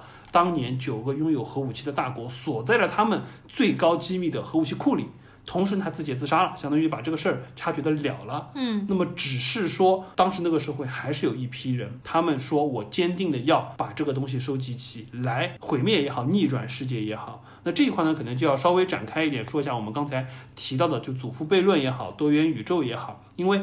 这个是牵扯到我当时看的时候有一些不太理解的点，或者说是有一点觉得不太合逻辑的点。当然，事后我觉得想一想，反正我有一套我的自圆其说的方式，我觉得听众也可以聊聊你们对这个看法。嗯，就首先，未来的人他为什么要干这件事儿？因为未来的宇就是整个地球的环境嗯被破坏的太厉害，嗯可能已经不适合人类社会继续往前发展。所以说，他们就在埋怨之前他们的祖先们对于地球干了太多糟心的事儿，也就是我们的一个环保的大旗打起来了。你们这些人干的坏事儿，对不对？你们不种树，害得我们没得乘凉。所以说，他们想要逆转这个事情，或者说想要去追究一下这个事情。那首先呢，他们保持的两个核心的观点就是：第一，祖父悖论我是不相信的，也就是说，我把世界逆转回去了，或者说我把你们消灭了，我们不会不在，我们还在。那这是第一点，就是我们刚才所谓的祖父悖论这个事儿是不存在的，至少他们来说是不认可的。其次呢，多元宇宙也不存在，也就是说，如果说存在多元宇宙，通过任何一种时间穿越的方式回到过去，改变了过去，会产生一个新的平行的宇宙。对于你现在的这个宇宙是没有改变的。也就是说，你做所有的事情是为另外一个宇宙的人做嫁衣。嗯。但是他们也不认，他们觉得宇宙只有一个。我改变了过去，那些人死了，我还活着。但是呢，他们死了，世界变好了，我能享受得到。所以说，这是我觉得就是他们核心认为，就是说时间逆行也好，改变过去时间产生的这么一个穿越事件。对于最终社会，他们尤其是现在这个社会的影响，我觉得是这么一个状态。嗯，当然，一定程度上可以做另一个解读是什么呢？就是说，因为我们刚才提到，所有祖父悖论也好，多元宇宙也好，实际上是基于一个我们提到刚才的所谓时间穿越，就是说你回到七点钟，把七点钟的人杀了，那么十点钟的人是不是还在？但是因为这部片子当中实际上是一个时间逆行，而且我对于最后就是 Sato 想要自杀。来完成的这个事情，我的解读是，settle 实际上它并不是说我现在就要把东几个九个东西凑齐，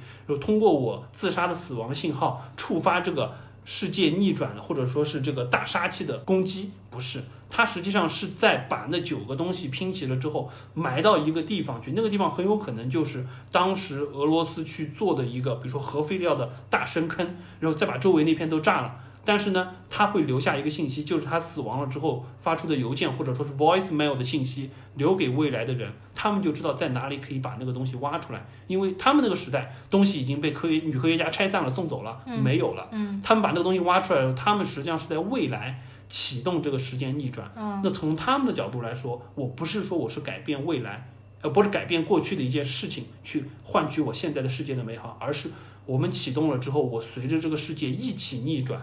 他们可以从一个相对比较坏的环境回到一个更好的环境，以这种方式去做，就这是一种可能性。因为我觉得这是唯一一种，如果说我既想兼容祖父悖论和多元宇宙，或者说我不否定这两个理论，又可以把未来的人类他所有的要干这件事的背后的逻辑正当合理化的一种解释，就是它不是通过时空穿越改变过去，而是说我发动时间逆转。随着整个世界的逆转，我们一起回到一个更加美好的世界，当年没有被你们这些前人污染过的世界当中，去树立人文明的新秩序。这也是可能 Settle 会说的，世界逆转了之后，就曙光依然会照耀在新的人类身上的这种感觉。所以说，我觉得可能是这么样一个概念。那这是我的一个看法了。哦，我当时其实看完电影，我的感觉是，Settle 说，如果这个东西启发了之后，就是 every human being，the world is gone，就是地球啊，人类全部都消失了。所以我当时想的是，就未来的人，就是说他可能自己也不要活了。就因为我们也活不下去，所以你们也不要活了，索性大家全部死光，就回到宇宙大爆炸，全部都归零，然后由新的人类在慢慢的什么。如果这个的话，那就是灭霸的情怀，就是属于对吧？既然你们文明发展的如此乱，那我索性全部毁灭了之后，重建一个新社会。不知道是怎么样。反正我的理解是这样子。OK，我们暂时就不展开这么多了。那么回过头来呢，到了就说我们所谓的这场追车戏，也就是说，最终要去找到这个大杀器当中最后一个部件，在整个公路上这一段，这一段说实话，呃，我当时第一遍看的时候有很多细节没有看得特别清楚，我只是大概知道了顺行逆行发生的几件事儿，以及从主角他。顺行的整个线是怎么样？包括到他穿越回来逆行的线是怎么样？再包括说可以看得到 Settle，他实际上也经过了逆行的这个阶段。以后还有本身 Kate，他实际上在整个过程中基本上都是处于一个顺行的状态，只有说他被送到逆行时间当中去疗伤那一段是逆行的，其他的都是以一个顺行的状态在走。这块我是 get 到，但当中确实我通过后续去补的一些资料，我发现了有很多很多的细节在这块。导演设计还是非常精妙的，对，而且这边在看，其实你会注意到，因为诺兰其实还设了一个比较好分辨谁是逆行，谁是顺行，就是你可以看他们有没有带呼吸器，嗯，所以说在逆行的过程当中，人是带着那个呼吸器，顺行的人是没有，所以在 Settle 的那辆逆行的汽车里面，他挟持的他的老婆 Kate，Kate 是没有带呼吸器，所以 Kate 其实是一直是顺行的，但是 Settle 他本人是逆行的，包括他比一二三的手势也是三二一这样比。过来的，没错，实际上呼吸器这个第一个场景就是我们看到逆行的车当中带着呼吸器的 Settle 去劫持了他老婆这一块儿。没有，其实，在很早就有一个呼吸器。我这次在看的时候，就是有一段，呃，他把那个老婆早上请到仓库里面要家暴他那段，就是踢他那段。那段之前，Kate 在进那个仓库之前，在远远的车里面已经有一个哦，戴着车上有一个带呼吸逆，人，对对但是这几段过程当中，实际上我们都没有 get 到什么意思，因为没有后续解说为什么要带呼吸器。是直到说男主真的穿越回去了之后，他们才提到说那边的相当于是空气的方向都是逆行的，包括说爆炸是变冷啊，变更加冰冻起来这种状态才提到了。当然，我觉得呃首先我们还是要点赞一下诺兰对于整个时间逆行，尤其是从这一段开始，当主角进入到逆行阶段了之后，所有的拍摄让我们眼前一亮。但是呢，当中有一些设定确实你不能去深究。我觉得首先两点吧，第一点就带呼吸器这个事儿，就是它是通过去解说啊，因为氧气不能在逆行的时间当中进入你的肺泡，所以说你需要带上一个呼吸器，相当于是你得呼吸正行世界的氧气，你才能活得下去。对对，包括实际上也还上了之前的那梗，就是说逆行的世界的或者说逆向的武器对正向的人造成的伤害是非常大的，而且可能是不可愈合的这么一个状态。这也是为什么要把 Kate 送过去。但是从生物学的角度来说，那你还有更多东西可以去深究。嗯这个东西就不简简单单是说你要带上一个呼吸机的问题了。呃，这是一个。第二个就是我觉得对比了，就是正逆，这实际上是两条线路走完了之后，你会发现确实在所有镜头内的东西。基本上是自洽的，你能看到的环节是自洽的，但是实际上我觉得在镜头外有一些东西，如果按照他的这个逆行世界的逻辑来说，不太能自洽。我现在没有二刷三刷，我也没有说原片可以来回拉着看，但是我是觉得有一些东西吧，就是它。当这个人物出现在镜头内的时候，实际上，尤其是牵扯到男主去开车找那个那个原件不元部件到底在哪里，以及 Settle 怎么样把他的车撞翻，然后去回过去找那个不元素，最终他们这个人物的落脚点，以及他们怎么样沿着逆向的时间继续往前走，或者说是找到一个时间点回来，我觉得这一块实际上是有一些点，我现在觉得是不太合理的。但是我现在不敢不敢特别确定，但我整体的感觉是，呃，诺兰可能也不想在这一块儿做的特别的深，他更多的是让你去就所谓的感受它，感受我这个镜头展现出来的东西，镜头之外。逆向世界和正向世界的冲突，或者说是不合理，包括说牵扯到这个时间闭环自洽性，还是有一些问题。但是这个东西可能也不是说我们真的要打造一个在科学上合理的东西，更多的是给你这么一个感官的刺激，以及在镜头之内展现的东西，正反让你两边去看会觉得很有意思的这么一个点。我觉得这场追车戏当中，可能设计的最巧妙的就是他们扔装着算法的盒子那一段嘛。因为第一场正向的时候，我们是看不清楚的，对，后来主角进入逆向的世界，再来了一遍，我们才可以看清楚。其实第一遍主角把空箱子扔给 Settle，当中开过来一辆逆向的嗯银色的车。然后那个时候，实际上是主角把算法扔给了中间开银色车的人，但他不知道那个人是谁。等他自己逆向回去那个世界，他就发现其实那辆银色的车就是自己，所以那个算法早就是由他正向的自己扔向了逆向的自己的车里面了。对，没错，我觉得这一段实际上就是，实际上这是第一次展现出了这个所谓的时间前行行动的方式。从不管是主角这边也好，或者说从 Settle 那边也好，可以看得到这个时间前行行动是怎么形成的。这块儿当中，我觉得比较好设计的点就是刚才呼噜提到，他在整个的过程当中，因为我们的视角是跟着主角去走的，所以说之前也提到了很多，就是所有一切已经发生的必然会发生，也就是说东西都已经注定了。但是因为从主角的视角去走，他只能感受过他经历过的事情，所以说第一次他正向的时候，他不知道那个车上的人是谁。所以说他在去把 Cat 送回到逆向世界疗伤的时候，他是决定要走出仓库去去找那个东西的，因为他不知道，对他觉得那个东西是扔到了一个第三者的车上，他不知道那个是他自己，直到他在逆向的时间当中经历到了，并且接受到了那个东西了之后，才意识到原来他丢给的是自己，只是说那个再往后他实际上是被逆向的 Settle 给干掉了，呃，把那个车给爆炸了而已。所以说这一块是比较好的一点，就是在整个的这个过程当中，我们跟着主角的视线走，我们不会有任何先知先觉意识得到已经发生的事情，因为实际上从正向的时间去走。扔到逆向车上的那个人，实际上就是主角自己。就说这个事情是已经发生了的，但是只是主角的这么一个个体还没有经历逆向的阶段，所以他不知道而已。但是再往后，我们在后面再提到最后的一场前世行动的时候，实际上 Neil 这个人他就是知道的。对于他来说，很多东西他是知道了一个情况了之后再去执行，也就是他先会知道果，只是说有一些东西他选择。即使是悲惨的结果，依然去执行。还有一些东西是他知道了之后，他不能向别人透露，或者说不能向主角透露。就比如说之前我们说在机场的那场打斗戏，他看到了那个和他打斗的人，实际上面罩扯下来是主角，但是他不说，就所谓的看破不说破。嗯，有些东西是这样子的。所以说，基本上就在这个时间前世行动，或者说在正向逆向的过程当中，我们有两种不同的体验。一种体验是我知道我未来会做这个事情，我也会去做，并且我有些东西我还只能自己一个人默默的去做。这是我的使命感，或者说是，呃，难讲难听一点，宿命论的情况之下，我没有自由意志，我一定会为了让当年的过去重现，我一定会做这些事情。那还有一种体验感，就是根据主角的这个体验，我不知道发生了什么事情，虽然当时那些事情是实际上未来穿越到过去去逆向行驶的那个我在干的，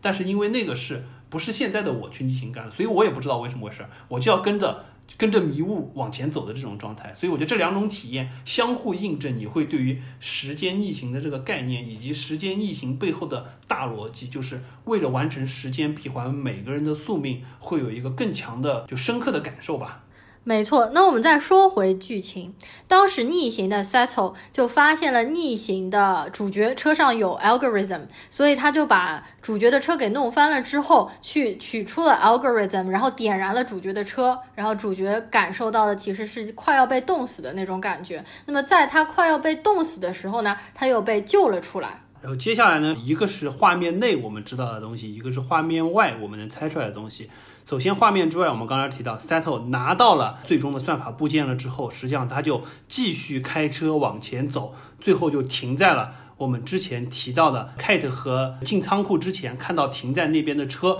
以及车上戴着面具的那个人，实际上就是逆行回来的 Settle 和他的手下在这里。那么他继续，我们猜测的应该是讲白了，这个七龙珠到手了，接下来要干什么呢？他计划了此残生，并且把这个大杀器组装完成，他可能就继续逆行，逆行，逆行到了两周之前，他觉得那个非常。非常非常美好的越南假日的时候，在那个时候了结自己的生命，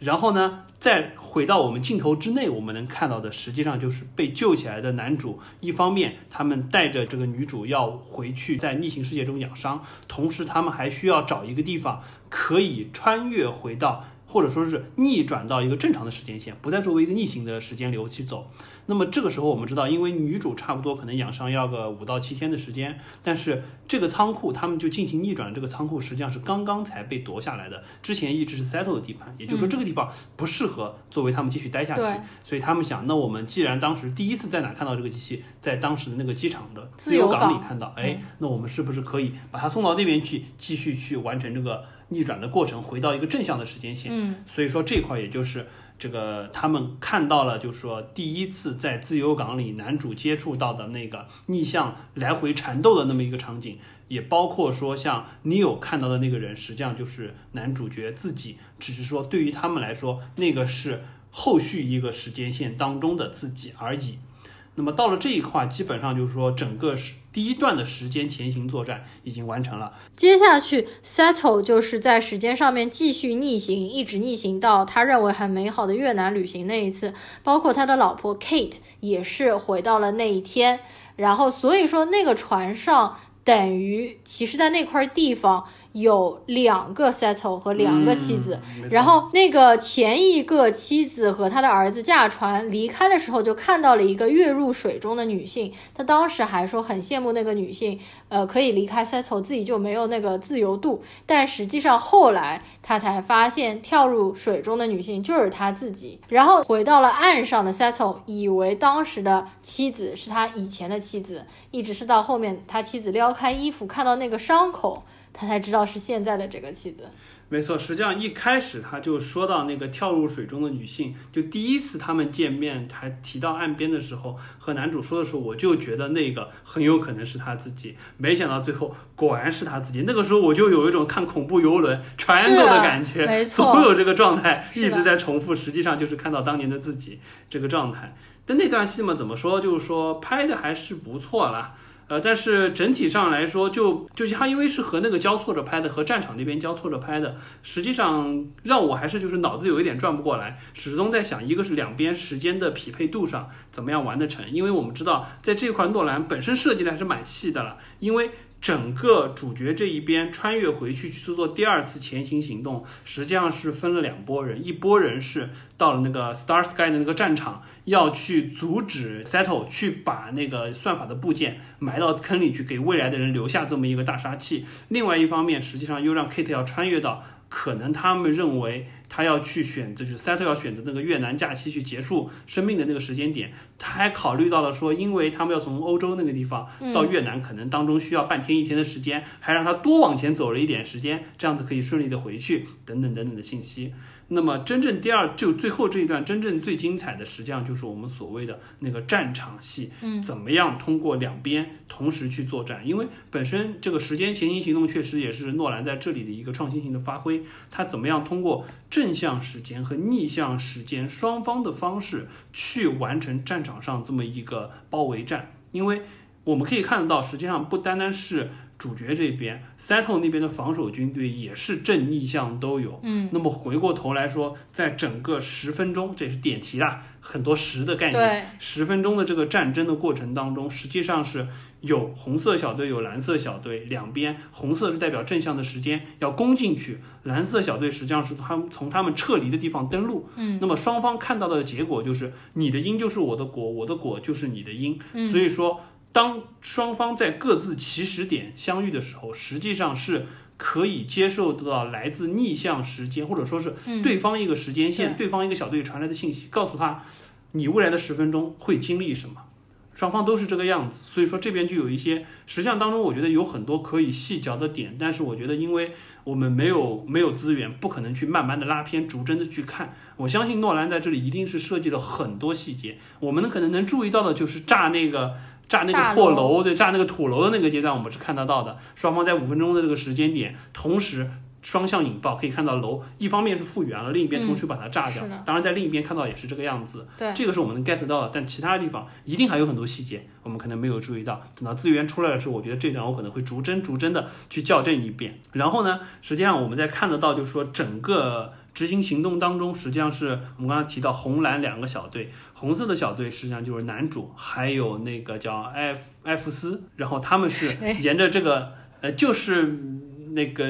快银啊，对他俩实际上是沿着正向的时间线，相当于是要往对方的堡垒当中去进攻，是为的目的就是要把那个东西给弄出来，然后完了之后再拆散了之后。藏到各个地方去，然后反向那个蓝色的时间线，实际上一开始走的就是呃 Neo，对 Neo，他实际上是从他们最终的撤离点登陆，只是说他在五分钟快到五分钟那个洞口的时候，看到他们要进去了，他知道实际上接下来要发生不好的事情，嗯他想要阻止他们，他又回到了正向时间，想要去阻止他们，之后他就一直在正向的时间当中企图去追上男主，把他救出来。当然，我们知道最后实际上在这个。相当于是整个整个的地堡当中，或者说这个地洞当中，我们看得到是有一个另外一个时间穿过来的逆向的这个 Neo，实际上死在了那里。那通过时间逆行的方式，他是帮助男主去挡了一枪，嗯，最终实际上倒在那里。这当然我们这边又看到了让你去识别它的对橙色的或者红色的一个吊坠在那里。所以说，基本上在这一块几个核心的点，我们会觉得比较比较有视觉上冲击的，就是炸楼的那一段很强。同时呢，我们觉得就是说设计的比较巧妙的，再让你干得到时间前行行动亮点的，就是所谓逆行回来，你有帮主角躺枪的这一段。所以说，我觉得这个是相对于从这一块，我们一刷或者说是二刷了之后，会觉得印象比较深的。其他的很多的细节，我觉得一定程度上被掩埋在了，一个是来回切换的镜头，一个是相对对于整个场面确实比较混乱，正反双方都在做什么事情，有些时候看的不是特别清楚。没错，我第一遍看的时候，我其实根本就没有看见 Neo 为他们现身，因为在地底下很黑，动作很快，每个人又是全副武装，戴着面具什么的，啊，但是他有拍到包上的橙色吊坠嘛，我当时有注意了一下，才知道他是 Neo，然后我这次仔细的看了一遍，其实还是很难看清，就是还是人物太复杂，然后地下面太黑了，然后最后 Neo 反正最后和那个主角就说完那段话嘛。他其实还要再逆回去替主角挡枪，没错，也就是那个其实就是 Neo 的人生的生命的终结了。没错，至少是这个时间线当中 Neo 的一个终结。所以从这里也可以看得出，就是一个就所谓宿命论蛮残酷的一件事情，或者说我们按照正向时间走。每一个在正向时间当中，你所看到的逆行发生的事情，或者说是物件，都要有一个逆行的人，或者说是事件来触发它。就比如说，我举个最简单的例子，从一开始在机场里，他们在那逆转的这个仓库里打的那三枪子弹，我们看到那三枪子弹。实际上弹孔上是透明的玻璃，就是没有血的，嗯，就说明那三枪是没有打到主角的，嗯，那回过头来也确实看到是主角穿回来了之后和正向的主角搏斗过程中开的三枪。到了那个仓库的红蓝房间当中，我们看到那个上面的弹孔是有血的，是因为在逆向的房间当中，Kate 被打伤了，所以说那个弹孔上是有血的。其实是这样子的，就是那个弹孔本来是没有血的，但是那个男主看到弹孔上慢慢的渗出了血，他就知道这时候他要杀 Kate 了。是对，但是一切已经看到的东西都会发生，你改变不了。所以说回过头来，当正向的主角看到了。有人为他挡枪了，并且最终这个人在之前的状态是死的状态，是复活起来的，就知道未来一定会有一个人死在这里，只是说这个人正好就是 Neo 而已。没错。然后关于你有这个人设，的确是最后感动全世界的这个人物嘛，而且他最后走的时候还说的非常的轻巧嘛，对对，就是说你的开始是我的终结，对。对，就是我们以后还会再遇到啊什么之类的，这种就很感人的话。对，而且实际上主角也意识到这个问题，说你可不可以不要回去什么的，他想救他，而且还问他就这个事情你对他怎么看，他实际上最后就说了一句 reality，他觉得这个东西就是现实，就是应该已经发生的事情，对，没有办法去阻止他。好，那么关于 Neo 这个人设呢？我看网上有很多人开了一个非常大的脑洞，就是说他是不是 Kate 那个一直没有露脸的儿子 Max？这个我觉得，呃，有点牵强，是吧？从对我，我觉得这个解释实际上就像之前我们提到的，不管是那个女科学家 Laura 是不是未来的那个也好，或者说这个 Settle 他是不是就是。当年那个 Settle 也好，它的名字是怎么回事也好，我觉得这个，呃，你可以说是过度解读，你也可以说是一定有一定的合理性。我只能说从时间上来看的话，可能不太对得上。我这边始终保存的理念就是这个样子，就是所有时间逆行的流程，你要为它付出你的时间成本。也就是说，比如说我们举个例子，你有提到信条这个组织实际上是未来的主角创立的。那么这个未来一定是在很近的未来，不是说很远的未来。如果说是在一个相对比较长的未来，那不好意思，Neo 你是没有足够长的时间穿越回来的。对的，因为我们看到 Neo 现在他的年纪是这个样子，对对不对？当然，如果你比如说十年左右都是没有问题的，他穿回来多花个十年的时间，然后在这边陪着主角完成这么两周左右的工作，完了之后死在这里是可以的。但是你如果说再长，可能就不行了。所以说，回过头来说，就要再次回到我之前的那个理论，也就是说，未来的人想要去干的那件事儿，实际上是想要在未来启动时间逆转，而不是说让现在来启动，因为时间成本的这个事情，他们也要付出，他们只能跟着时间一起往前走。对。另外，我觉得，因为 Neo 在当中有很多和 Kate 的见面的对手戏嘛。那如果他们真的是母子两个人的话，真的不会对对方产生一点，而且比如说 Neo，那肯定知道 Kate 就是他的母亲啊，他完全没有在这方面有任何的表现，或者 Kate 应该可以认出这是他儿子长大之后，但是他们完全没有这样讲，那我觉得可能就是诺兰并没有在这边想设计这条线。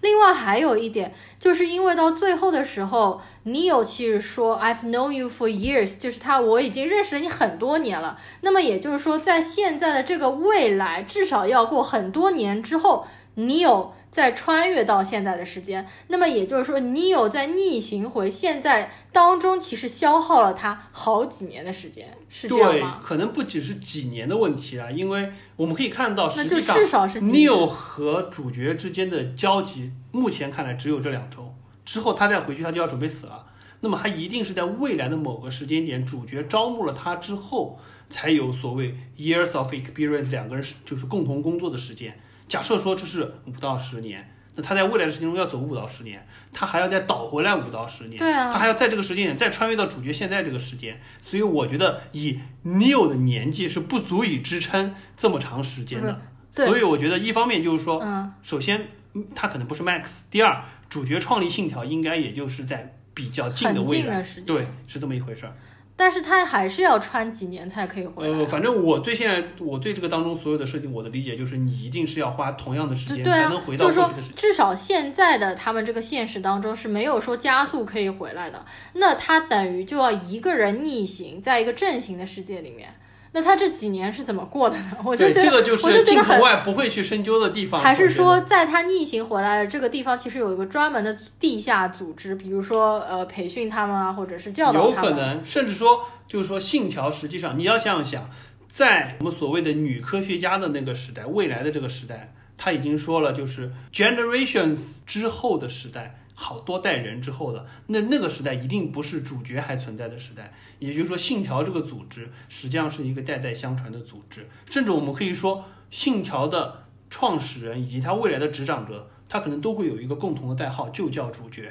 完了之后，信条的这个任务实际上就是从整个片子看来，所有信条组织的任务只有一个，就是维持时间的闭环。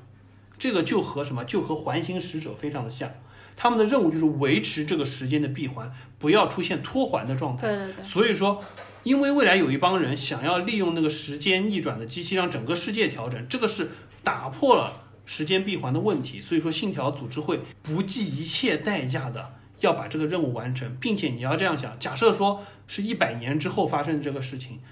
没有他们的那个时候人可没有一百年的时间穿回来，一定是一代一代往前传，就像是我们说古代这个传传令兵骑八百里快马一样，我穿十年到之前十年之前去培训我当年信条的成员，告诉他们当年要发生的事情，未来要发生的事情，他们要把这个接力往前走，哦。一直到这个主角创立信条的这个时间点，把这个任务传回来。所以我觉得嗯。历史当中可能不止一个主角，不止一个 Neo 在把这个事情从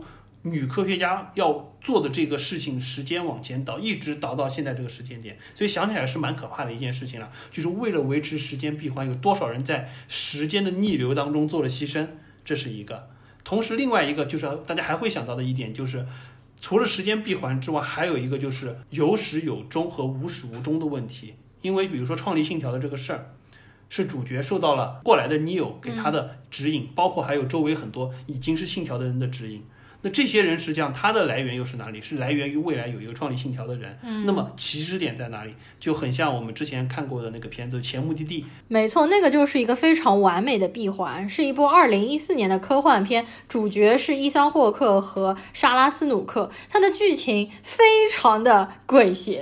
你可以稍微讲一讲。对我们当时看的时候，感觉就真的是大跌眼镜。呃，简单的说就是。刚开始有一个孤儿，然后被遗弃在了孤儿院门口，然后他在艰难成长的过程当中，实际上，呃，成年了之后，受到了一个年轻的男性的诱惑，最终产下了一子。然后呢，那个小孩后来又莫名其妙被人偷走了，然后至此之后呢，他就性格大变。完了之后，他就一方面做了变性手术，然后第二方面又会有一个人引导他，又回到了过去。他想去找到到底是谁在当年引诱了自己，结果没想到实际上就是被自己引诱了，而最终他丢失的那个小孩实际上是被引导了他的那个人从时空当中抱走了，放到了孤儿院，也就是当年他被遗弃在孤儿院的那个小孩，而这个引导的人实际上就是知道了所有这一切信息的未来的一个他。所以说，回过头来说，这个就像是我们所谓的莫比乌斯环也好，是一个环形的结构，或者说像埃舍尔的那种悖论性的视觉空间的画一样，你始终找不到一个头，就像蛇吞象的一个结，呃，就像一个自咬舌的一个状态。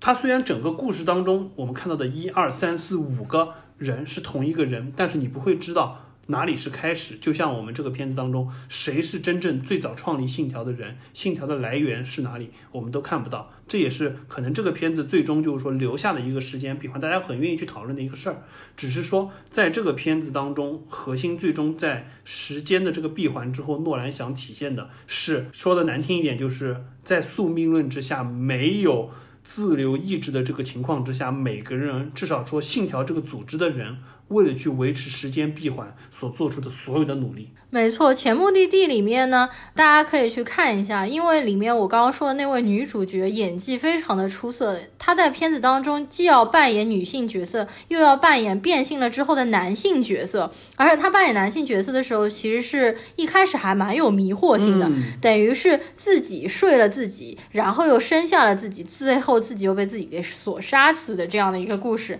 最后关于信条呢，我再说一点，就是我觉得整部片子到最后，当男主角意识到最后他才是幕后的大 boss 的时候，其实让我想到了之前《星际穿越》当中那个女儿在书房里面一直看到的 ghost。实际上一直就是他父亲，嗯而且不管是《星际穿越》还是这部电影，诺兰实际上体现他都是一个反神学的人，他一直认为人类是可以自救的。就《星际穿越》当中，他们一直说的 they，他们、实际上那个他们就是未来的人类，在五维空间当中在帮助现在的人类。那么像《信条》里面，你以为信条这个组织是过去成立的，实际上也是未来的人类在帮助现在的人类。对，甚至就是未来的自己去做的这件事，情。没错没错。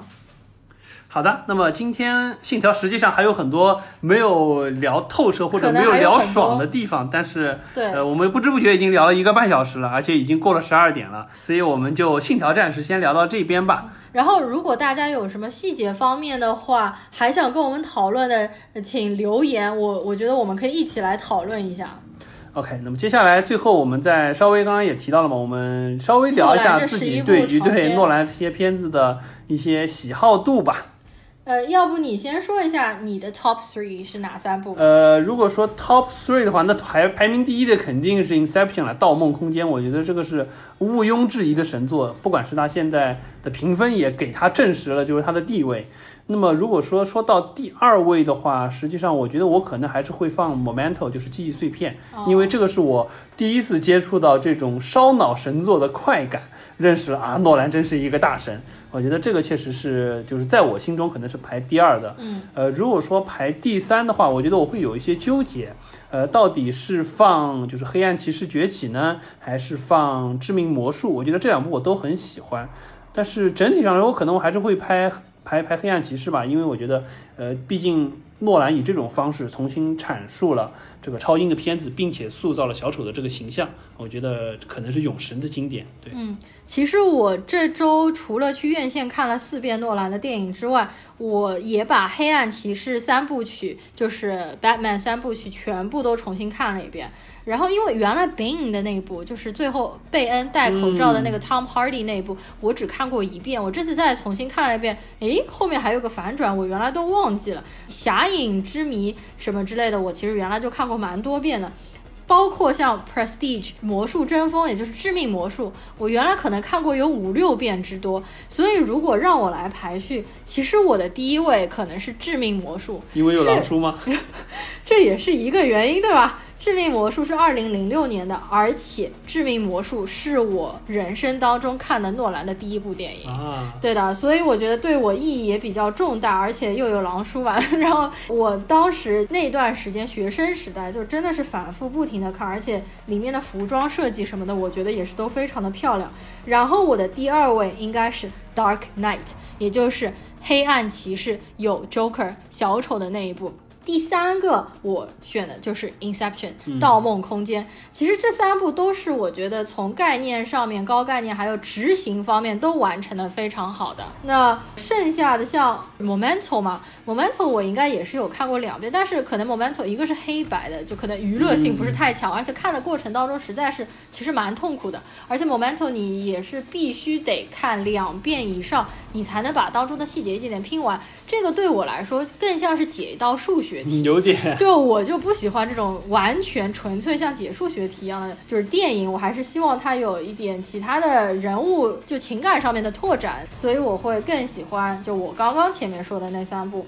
人们像《信条》呢？你觉得你排在一个什么位置啊？信条，说实话，从它的这个理念上来说，我觉得是和就 Inception 是一个级别的。就这个高概念的设定，确实让我们脑洞大开，之前从来没有想过。而且我觉得信条它很好的一点就是 Inception，我说它这个高概念强就强在，因为做梦的这个事儿，你会找到很多认同感。所以说你会有很多代入，你会想，哎，是不是这样？比如说梦境时间的延长也好，或者说是你不知道从哪，你会就进入到梦境，你不知道自己从哪来也好，你会有切身的感触。那么，但是梦境实际上并不会像电影当中拍的这么有逻辑，就是它当中的梦境是非常非常严谨的嘛。但是我们实际上做梦平时都是乱做的嘛，就哪会这么严谨？或者说，就你醒过来了之后，实际上你留不下那么多清晰的东西，你更多的逻辑性这么强。对，但是它好处就是你能找到很多认同感，你觉得哎，可能梦境确实是这么回事儿。比如说，你梦中的一小时，可能在现实中只有五分钟啊，或者说是你确实进入梦境了之后，你会觉得有一些东西你是想不起来的，你只有一些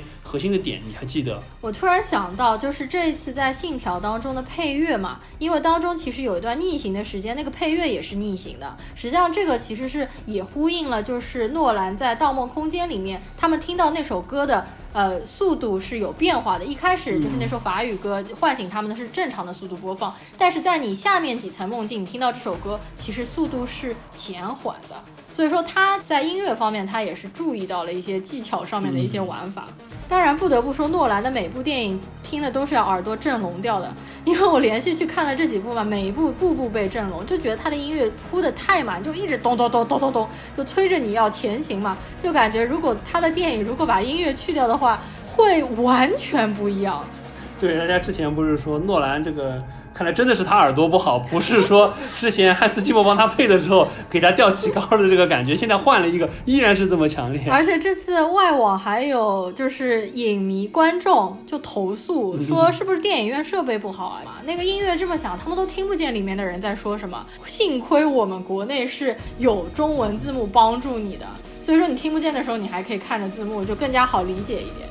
好，那么关于诺兰，我们就暂时聊到这里吧。也感谢诺神给了我们很多次开脑洞的冲击，不知道下一次这个诺兰再拍新片，又会在时间这个上面玩出什么新的花样来。嗯，好的，我们今天其实已经聊了很久了，那么感谢大家可以收听到这边，喜欢我们这期节目的，请给我们点赞和留言，还有对这部电影就是有什么细节方面有不同的看法，或者是有一些额外的想法的，都请给我们留言。我其实也很想跟大家来讨论一下这当中的一些这个具体的事情或者是细节。有时间的听友，请给我们专辑打一下分数。还有就是，本来我们下一期其实想做花木兰的，但是花木兰最近的其实片源已经完全流出了，而且大家可以看到网上的评分是极度之低，就大概是嗯四点几分的这样一个情况。所以呢，我们应该下一期就不会聊花木兰了，但下一期再聊什么，我们现在还没有决定。好的，那我们大家下次再见，拜拜，拜拜。